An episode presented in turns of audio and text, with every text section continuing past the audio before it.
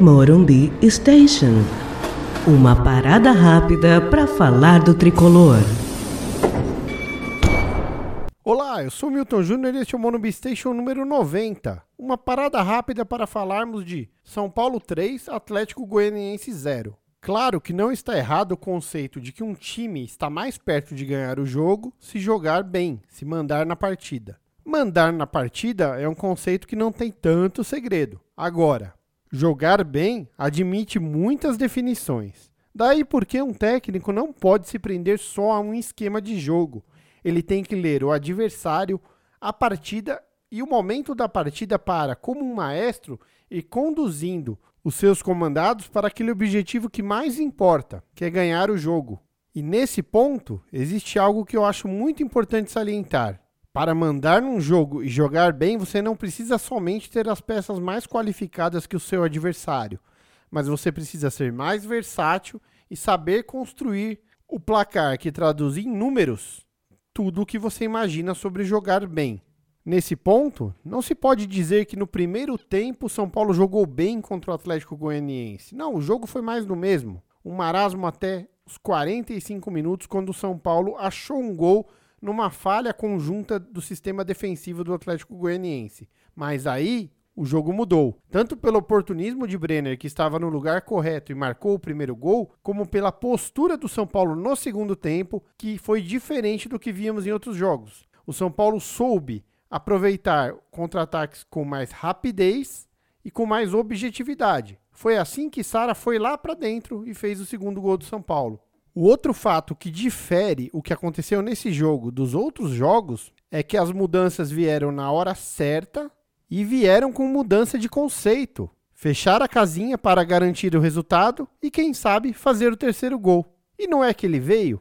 É isso, mais inteligência tática deu ao São Paulo mais consistência. Claro que Luan foi bem, mas ainda assim existe um grande problema que o São Paulo precisa resolver, que é um espaço muito grande entre sua linha média e sua linha defensiva. Foi ali que o Atlético Goianiense se criou e criou algumas chances perigosas.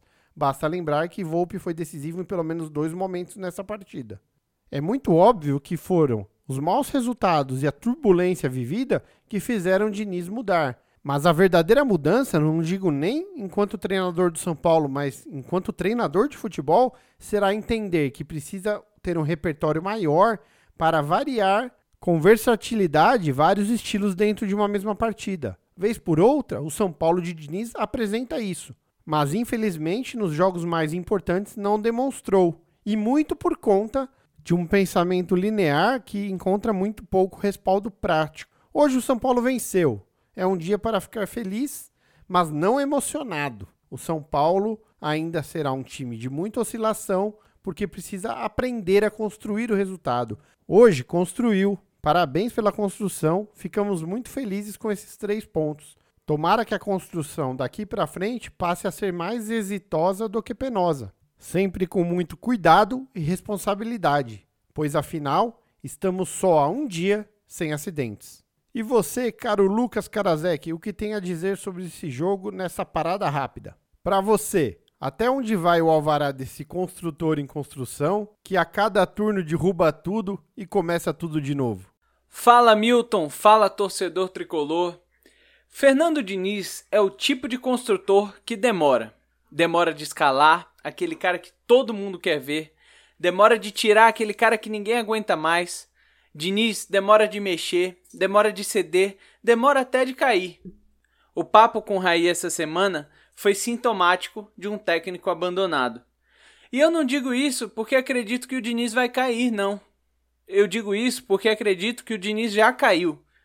Eu sou Lucas Karasek e essa é uma parada rápida para falar sobre um morto muito louco. Eu acredito que um técnico cai duas vezes e a primeira delas é quando é forçado a abandonar suas convicções para garantir seu emprego. Geralmente, quando isso acontece, ele fica sem os dois, porque se perder, ele perdeu pelos próprios erros, mas se ganhar, ele ganhou por causa do acerto dos críticos. E os críticos, nesse caso, tinham razão. Nem só os críticos, qualquer apostador em Taiwan que via um único jogo do São Paulo achando se tratar, sei lá, da terceira divisão da Letônia, sabia o que o time tinha que fazer. reforçar a defesa para parar de tomar gol e aumentar o poder de fogo no ataque. Qualquer pessoa que tenha acabado de tomar um Rivotril intravenoso consegue identificar que Pablo não consegue chegar nas bolas na frente, nem Tietchan consegue chegar nas bolas atrás. E não é por mal, por falta de vontade ou por qualidade técnica. O estilo de jogo sacrifica as características dos dois jogadores em duas das principais posições de um time que se propõe a centralizar jogadas e tocar a bola no meio. Luan e Bruno Alves eram o óbvio escondido na teimosia, o acerto que não interessa a quem prefere errar do seu jeito, e que não veio antes porque veio do torcedor. E o que o torcedor entende de futebol, né? Aí, quando veio da diretoria, aí sim. Do jogo de hoje, o Milton já falou e muito bem por sinal. Alguns erros voltaram a se repetir.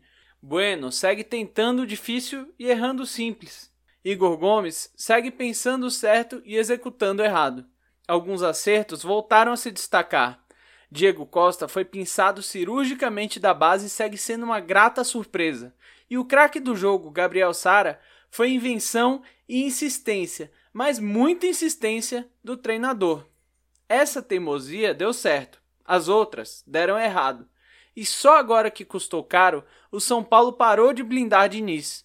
Já teve reunião para mexer na escalação, ultimato em jogo contra o Atlético Goianiense e até lista de sucessores foi vazada. Nada desmentido. Até entrevista de diretor dizendo que o treinador está prestigiado já teve. Quem conhece um pouco de futebol sabe que esse é o vento que precede a chuva. Diniz já caiu e isso independe do resultado de hoje. A blindagem que o protegia foi derrubada, e agora qualquer tiro que pegar de raspão derruba.